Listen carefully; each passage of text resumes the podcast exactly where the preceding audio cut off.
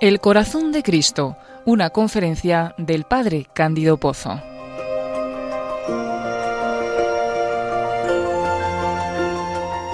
La devoción al corazón de Jesús no es simplemente algo que haya nacido a partir de unas revelaciones concretas que tuvieron lugar en Palermonial a una santa religiosa del monasterio allí existente de la visitación de Nuestra Señora, sino que es todo un movimiento de espiritualidad cuyos fundamentos últimos se encuentran en el Evangelio.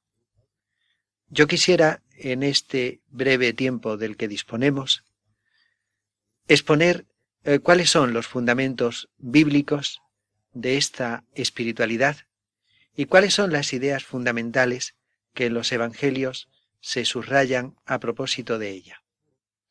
Para hacerlo, Seguiremos tres textos fundamentales de los Evangelios y procuraremos desentrañar cuál es el contenido y cuáles son las enseñanzas que en ellos se encierran.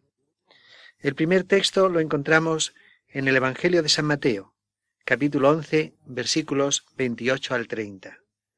Jesús dice a todos los que le escuchan y a través de ellos a todos los futuros cristianos, Venid a mí, todos los que estáis fatigados y sobrecargados, y yo os aliviaré. Tomad mi yugo sobre vosotros y aprended de mí, porque soy manso y humilde de corazón, y hallaréis reposo para vuestra alma, pues mi yugo es llevadero y mi carga ligera. En este texto aparecen dos ideas fundamentales. La primera es una invitación de Jesús a que aprendamos de Él, a que le imitemos. El deseo de imitar a Jesús es fundamental en la vida cristiana. Todo el modo cristiano de vivir, desde los comienzos mismos del cristianismo, se ha concebido como imitación de Cristo. Pero la imitación de Cristo no puede ser una imitación romántica. Es comprensible que incluso los santos pasen a veces por una fase romántica en que intentan imitar materialmente a Jesús. Impresiona, por ejemplo, ver a Ignacio de Loyola y sus primeros compañeros, cuando después de los votos de Montmartre, en los cuales se decide eh, vivir en pobreza, castidad y marchar a Tierra Santa, cómo desean realizar este proyecto, ir a Tierra Santa, procurar allí, en el mismo cuadro en el que se desarrolló la vida terrestre de Cristo nuestro Señor, imitarle, imitarle del modo más realístico posible, más material posible, recorrer sus mismos caminos, sentarse junto al brocal del pozo de Jacob, ir caminando y llenándose de polvo por los mismos caminos en que Cristo se llenó de polvo. Y sin embargo, afortunadamente, providencialmente, este tercer voto de pasar a Tierra Santa tenía una cláusula supletoria, en virtud de la cual, si al cabo de un año no podían pasar a Tierra Santa, se pondrían a los pies y a la obediencia del vicario de Cristo. Y providencialmente aquel año, cosa rara, porque la hubo siempre los años anteriores y posteriores, no hubo nave peregrina, y el grupo de Ignacio y sus compañeros no pudo pasar a Tierra Santa, y gracias a ello nació la Compañía de Jesús. Pero lo que me interesa es subrayar que es imposible una imitación material romántica de Cristo nuestro Señor. Ninguno de nosotros ha nacido en un portal ni ha sido reclinado en un pesebre. Ninguno de nosotros ha pasado toda su adolescencia en un taller de carpintero de las características y del nivel de vida, no nos engañemos, que tuvo el taller de Nazaret. Eh, poetizamos la casita de Nazaret cuando en realidad su nivel de vida no pudo pasar de lo que es hoy el nivel de un poblado de beduinos. Ninguno de nosotros puede recorrer los caminos de Tierra Santa predicando el Evangelio. La imitación nuestra a Cristo tiene que ser algo diverso de esa imitación material. No vivimos en Palestina de los comienzos de nuestra era, y por ello nuestra imitación material a Cristo se hace prácticamente imposible. Siempre hay una desconexión entre lo que hacemos y lo que fue la vida real de Cristo sobre la tierra. Pero por ello es más importante que cuando Jesús nos dice imitadme, no nos pide que imitemos su conducta exterior, su modo concreto de comportarse, nos pide que imitemos su corazón. Su corazón que es manso y humilde, porque al fin y al cabo su corazón es el que dio unidad a su vida. Él que desde el comienzo de su misma existencia se ofrece al Padre, está constantemente ofreciéndose. Son esas actitudes las que hay que aprender de Cristo, son esas actitudes las que hay que copiar. Corazón es eh, un corazón, en el caso del Señor, eh, que está dotado de unas virtudes muy concretas, mansedumbre y humildad. Pero más allá de esas virtudes concretas, no olvidemos que en todas las culturas corazón es símbolo de amor es necesario copiar el amor de Cristo e imitar a Cristo en su amor. Y si en todas las culturas el corazón es símbolo de amor, no olvidemos que en la cultura hebrea y para los judíos el corazón era también eh, símbolo de vida interior. Necesitamos, por tanto, descubrir la raíz de todo el comportamiento de Cristo, y en nuestra imitación no ir por las ramas, sino procurar copiar la raíz. Y la raíz de todo lo que Cristo hace es un corazón, un corazón que tiene virtudes concretas, manso y humilde, pero un corazón que es en todo caso un infinito amor. De ese gran amor, de ese inagotable amor, de ese inmenso amor, es de donde surge eh, todo lo demás que Cristo realiza. Pero no olvidemos que también, como decía antes, para los judíos el corazón es símbolo de vida interior, de la vida interior de Jesús, del misterioso diálogo entre Jesús y su Padre, es de donde brota todo lo que Jesús hace.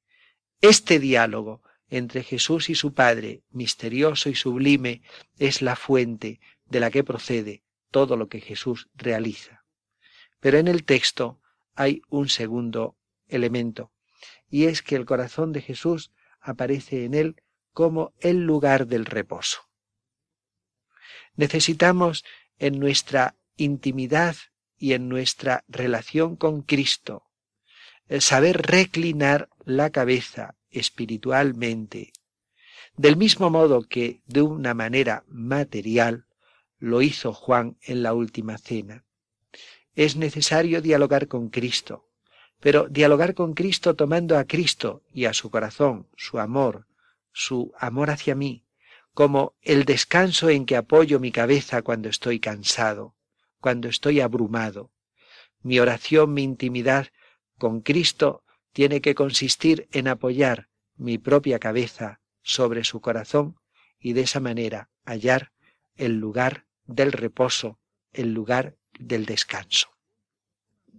Pero hay un segundo texto fundamental para la devoción al corazón de Jesús. Es un texto que conviene leerlo bien porque no siempre se ha puntuado con corrección y precisamente por no haberse puntuado siempre correctamente, no siempre se ha entendido en su recto sentido. El último día, dice San Juan capítulo 7 versículos 37 al 39. El principal de la fiesta Jesús en pie gritó, Si alguno tiene sed, venga a mí, y beba el que cree en mí.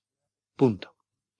Como dice la Escritura, de su seno brotarán torrentes de agua viva. Hasta aquí las palabras de Jesús. Y San Juan comenta, esto lo dijo a propósito del Espíritu que recibirían los que creyeran en él, pues todavía no había Espíritu, porque Jesús no había sido aún glorificado. Es necesario puntuar, como de hecho he puntuado, es necesario puntuar como Pío XII lo hizo en la encíclica Aurietis Aquas, porque sólo así se comprende el sentido profundo de las frases de Jesús. Eh, Jesús dice, si alguno tiene sed, venga a mí y beba el que cree en mí. El que tiene sed y cree en mí, que venga a mí y beba beba en mí, porque, añade, como dice la Escritura, de su seno, del seno de Jesús, brotarán torrentes de agua viva. Es necesario puntuar así y no como a veces se hace. Si alguno tiene sed, venga a mí y beba. Punto. El que cree en mí, como dice la Escritura, de su seno brotarán torrentes de agua viva. En este segundo caso, el torrente de agua viva brota del seno del creyente. Mientras que Jesús lo que dijo es otra cosa. Jesús afirmó que era necesario que el sediento que cree en él vaya a Jesús y beba en Jesús. Y eso porque del interior de Jesús van a brotar torrentes de agua viva. En realidad, uno de los motivos para puntuar como lo he hecho es que la frase, tal como la he puntuado, responde a todas las reglas del paralelismo hebreo. Pero eso no es lo más importante. Lo más importante es que Jesús a continuación dice, como afirma la Escritura, brotarán de su interior torrentes de agua viva. La Escritura nunca dice que del interior del creyente vayan a brotar torrentes de agua viva. La escritura de lo que habla es que del interior del Mesías, cuando venga el Mesías, de su interior brotará un río de agua viva. Es impresionante la, eh, eh, descripción que tiene el profeta Ezequiel de ese río. Ezequiel habla que, de que cuando llegue el Mesías se situará en el templo, y habiéndose situado en el templo del sitio donde está el Mesías, comenzará a correr un río. Y es notable, ese río se dirige hacia el desierto, y según, según va descendiendo hacia el desierto, todo lo que era árido se va convirtiendo en un paraíso, todo lo que era seco se va convirtiendo en un jardín y en un vergel, en un vergel eh, que nunca se seca, en un vergel de una enorme fecundidad y de una enorme abundancia de verdor y de frutos. Pues bien, continuemos ahora leyendo y meditando el pasaje a la luz del comentario que de él hace San Juan.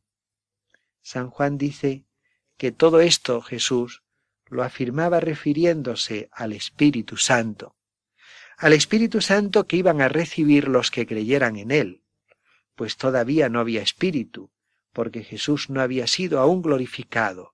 El torrente de agua viva que Jesús promete a los que se acerquen a Él es el Espíritu Santo que Él comunica a los que a Él se acercan. Y ese torrente brota de su interior, coilía.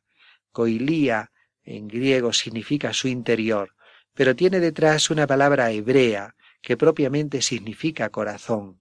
La auténtica traducción es de su corazón brotarán torrentes de agua viva. a lo largo de la vida, según van pasando los años, tenemos la impresión de que nuestro corazón está seco. Nuestro corazón, a pesar de ciertos esfuerzos que hemos hecho en nuestra vida espiritual, qué poco ha producido, qué poco verdor hay en él, Qué pocas flores lo embellecen, qué pocos frutos de buenas obras ha llegado a hacer granar. Está seco. Pues bien, apliquémonos a nosotros la profecía de Ezequiel. Tenemos una fuente.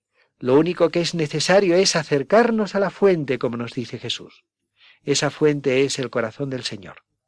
Acercándonos al corazón del Señor, encontramos una fuente inagotable una fuente de agua viva, una fuente que según va corriendo y según va pasando por el arenal, hace que lo que era desierto se convierta en un paraíso, en un vergel, en un jardín. Si yo sé acercarme cada día al corazón de Jesús, yo encuentro en él la fuente. Este sería el tercer tema que encontramos en este segundo texto. En el texto de San Mateo encontrábamos la invitación a imitar a Jesús, sobre todo en su corazón, y la presentación del corazón como lugar del descanso. Este texto de San Juan nos habla del corazón de Jesús como fuente. Es la fuente de un torrente de agua viva capaz de transformar mi corazón, capaz de hacer que mi corazón, que está árido y seco, se convierta en un jardín, en un paraíso, en un vergel. Y para que no quede duda de cuál es el sentido del texto, El mismo San Juan nos da la clave de lo que ha recogido en el capítulo 7, cuando nos cuenta en el capítulo 19 el episodio de la lanzada. Eh, lo conocemos perfectamente y a partir del versículo 31 nos cuenta cómo los judíos eh, querían rematar a los crucificados. Para ello eh, pidieron permiso a Pilatos y con su permiso fueron rompiendo las rodillas de los ladrones que estaban crucificados junto a Jesús. Pero cuando llegaron a Jesús vieron que estaba ya muerto. Y porque estaba ya muerto no valía la pena eh, romperle las piernas para que de esa manera se acelerara su muerte. Ya había muerto. Sin embargo, un soldado con una lanza le traspasó el costado, y habiéndole traspasado el costado, de repente Juan advirtió que de ese costado abierto brotaba sangre y agua. Y Juan se dio cuenta de que eso no era casual, de que ahí había un misterio. Y por eso, después del fenómeno meramente externo, comienza Juan con tanta insistencia a decir que el que lo ha visto lo testifica, su testimonio es verdadero, él sabe que dice verdad para que también vosotros creáis. Muy importante es lo que Juan acaba de contar cuando tanta insistencia pone y tanto énfasis en que él lo ha visto, él lo testifica, que él no miente, que su testimonio es verdadero y que él insiste y sabe que dice verdad para que también nosotros creamos. Es el misterio de que ya entonces se ha abierto el corazón, ya entonces el Señor Jesús ha sido glorificado, ya ahora se ha abierto la puerta, y una vez abierta la puerta comienza a brotar agua, es decir, espíritu. El espíritu nos lo comunica el Señor. Corazón de Jesús, fuente a través de la cual se nos comunica el Espíritu Santo. Corazón de Jesús, fuente a través de la cual se nos comunica ese Espíritu Santo que es fuerza en nuestra propia debilidad, corazón de Jesús a través del cual se nos comunica un torrente de agua viva que puede transformar y cambiar el corazón de cada hombre y transformándolo, si antes era un desierto y un erial, hacer que se convierta en un jardín, en un vergel, en un paraíso, un paraíso con flores que nunca se secan ni se marchitan, un paraíso que constantemente está produciendo cosecha abundante de fruto sazonado para la vida eterna, flores de virtudes, frutos de buenas obras, todo eso lo puede producir mi pobre corazón si yo me acerco al corazón de Jesús cada día y si yo procuro, acercándome cada día a Él, hacer que ese corazón me riegue. No olvidemos que el corazón de Jesús hoy existe y existe como corazón vivo, porque Cristo es un resucitado y que Cristo resucitado me es cercano me es cercano en la Eucaristía. En el sagrario puedo yo tener el contacto directo con Cristo, con ese corazón, y de ese diálogo cercano se da la cercanía suficiente para que el torrente de agua viva pase de su corazón al, mío. Pero hay un momento eh, singular, hay un momento privilegiado de contacto de corazones, y es cuando Jesús, presente en la Eucaristía, entra en mi pecho su corazón se pone junto al mío, la fuente junto al campo, la fuente junto al desierto, y así, en esa cercanía, Él puede transformar mi corazón, Él puede regar mi alma, Él puede hacer que el torrente de agua viva se desborde mansamente sobre mi corazón árido y reseco, y de esa manera hacer que comience a ser fecundo y a producir eh, flores y frutos. El tercer texto ya está insinuado, pero mm, quiero ahora de modo reflejo fijarme en él, porque fijándome en él aparecerá el cuarto aspecto que necesitamos para entender plenamente la devoción al corazón de Jesús. Juan no solamente ha visto en el corazón abierto del que brota sangre y agua la realización de la profecía del capítulo 7, sino que ha visto algo más ha visto allí una alusión a una profecía de Zacarías. Mirarán al que traspasaron. El corazón de Jesús es un corazón que como todo corazón es símbolo de amor, como lo era para los judíos, es símbolo de vida interior. Pero ese corazón es un corazón que nosotros traspasamos. Es un corazón traspasado, porque es un corazón que ama y es un corazón al cual se le paga con ingratitud. Lo traspasamos cuando somos ingratos con él. Lo herimos. Es un corazón herido. Y ese corazón herido es un corazón al que hay que mirar con pena. Hay que mirar con pena porque está herido. Pero yo no puedo, en ningún caso, mirar a ese corazón con pena porque está herido, como si yo no fuera el que lo ha herido. Un cuarto elemento esencial en la devoción al corazón de Cristo es la reparación. La reparación que consiste en mirar al corazón traspasado del Señor con pena porque está traspasado, con pena porque yo lo he traspasado. Y es en este último elemento en el que conviene insistir. Con demasiada frecuencia se plantea la reparación al corazón de Cristo como si yo no tuviera nada que reparar. Con demasiada frecuencia se plantea unas horas santas de reparación por los que no reparan. Y ciertamente por esos que están olvidados hay que reparar, pero existe el riesgo de salirse fuera del juego, de olvidar que yo también necesito reparar. Y es sumamente notable que en el planteamiento del Evangelio de San Juan mirarán al traspasado los que le traspasaron. Soy yo el que le traspasó, el que tiene que mirar. Y si vamos al texto de Zacarías, allí se dice que no solo hay que mirar, sino llorar, lamentar, como se llora y se lamenta un hijo único, un hijo primogénito muerto. Bien, todo ello es verdad, pero hay que llorar y tras y hay que lamentar porque yo lo hice y yo tengo que sentirme culpable y la reparación primaria tiene que ser la que yo presto por mis propios pecados. Yo que pequé, yo me vuelvo a él y yo miro al que traspasé y yo me arrepiento de haber sido yo el que ha traspasado. Que yo nunca piense eh, que no tengo gran necesidad de reparar porque llevo muchos años, tal vez, en estado de gracia, porque mis pecados son pequeños, son veniales.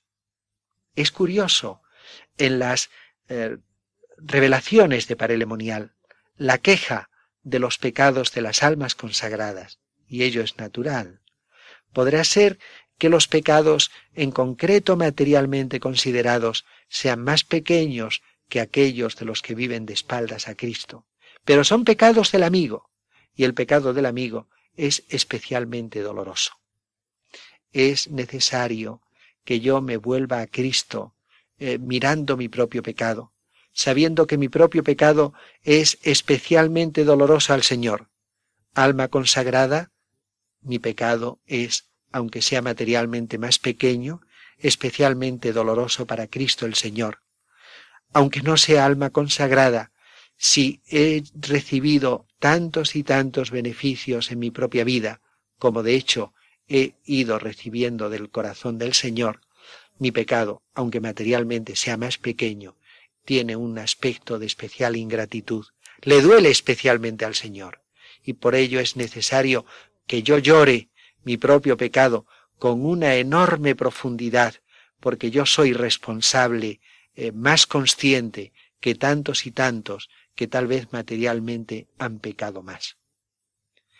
Después, pero sólo después, por un sentido de solidaridad, repararé por los que no reparan, procuraré consolar al Señor por los que se olvidan de Él, procuraré llorar por los que no lloran. Pero esto es un movimiento segundo de solidaridad, la acentuación que el Nuevo Testamento hace en el tema de la reparación es que el que traspasó es el que tiene que mirar y es el que tiene que llorar. Solo en un segundo momento eh, me, me preocuparé de aquellos que no reparan por caridad para con ellos y por un sentido de solidaridad con ellos. Así finaliza la conferencia del Padre Cándido Pozo titulada El corazón de Cristo.